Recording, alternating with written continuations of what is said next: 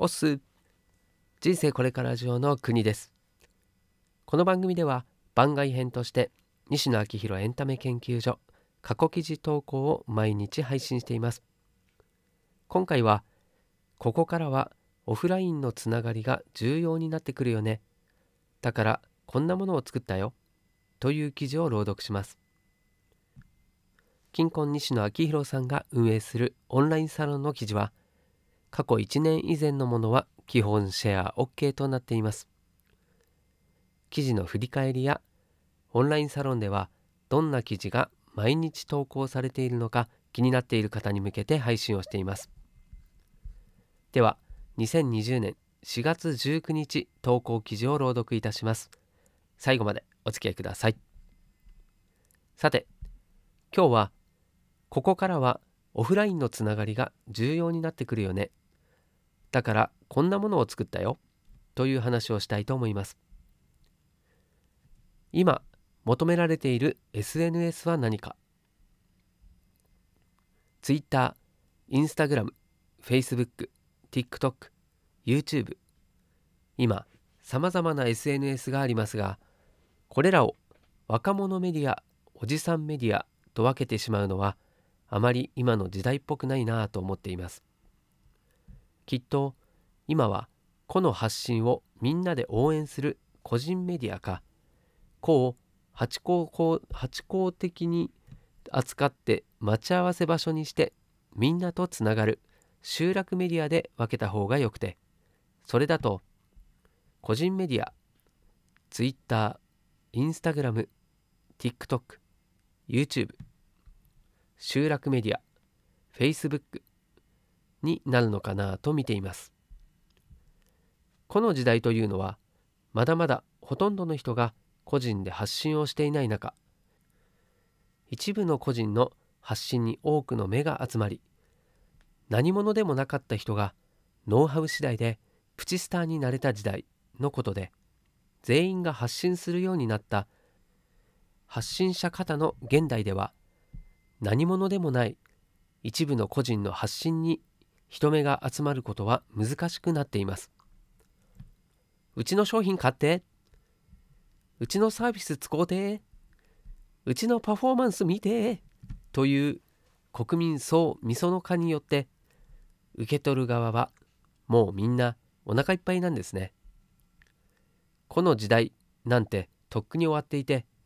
そのことを別角度から半ば強引に示したのが今回の新型コロナウイルスです。僕らは助け合わないと生きていけないという状況を突きつけられてオンラインサロンコミュニティよく知らねえけどあんなのは宗教でしょケケケーとツイッターかっこ個で発信してマウントを取っていた人たちが今軒並み倒れていっています。助けてくれる人がいないから政府の悪口を言うしかないという地獄的状況です。過去ここは何とかしたい。個人的に面白いなぁと思って見ているのは美容室のノラさんでこのコロナ中にオンラインショップでヘアカットの前売り券などを販売し始め約1週間ほどでオンラインショップだけで274万円の売り上げを出されたそうです。ノラのオンラインショップはこちら。ノラさんの結果を受けて、なるほど、前売り券を出せばいいのか、うちもやろう、と始める方も少ないと思いますが、かっこやらないよりはやった方がいい。ぶっちゃけ、そう簡単にはいかないと思います。ノラさんは、こうなる前からコミュニティ作りに工数をかけていて閉店後の店をイベントスペースとして提供したりそれこそフィリピンのスラム街の支援をされたりとにかくいろいろされていたんですね。今回ノラのヘアカット前売り券を買った人の中には遠くに住んでいるから利用できないのに買った人も中にはいるはずであのノラが困っているんだったらここは助けなきゃ。で動いた人も少なくないでしょう。美容室の前売り券を機能させるためにはコミュニティという下地が必要不可欠です。これは美容室に限った話ではなく飲食店でもテレビタレントでも同じです。つながらなきゃかっこあやかり合わなきゃ面白いことなんてできないでしょという流れにコロナが直撃しおいおいいよいよつながらなきゃとなったのが今で。コミュニティ作りを後回しにしていた人たちは今結構大変です。ここに来て再び輝き出した Facebook 要するに横のつながりを作らなきゃいけないのですが YouTube にコメントしたところであなたの店を応援しますとはならないじゃないですか。実名性という信用と担保があり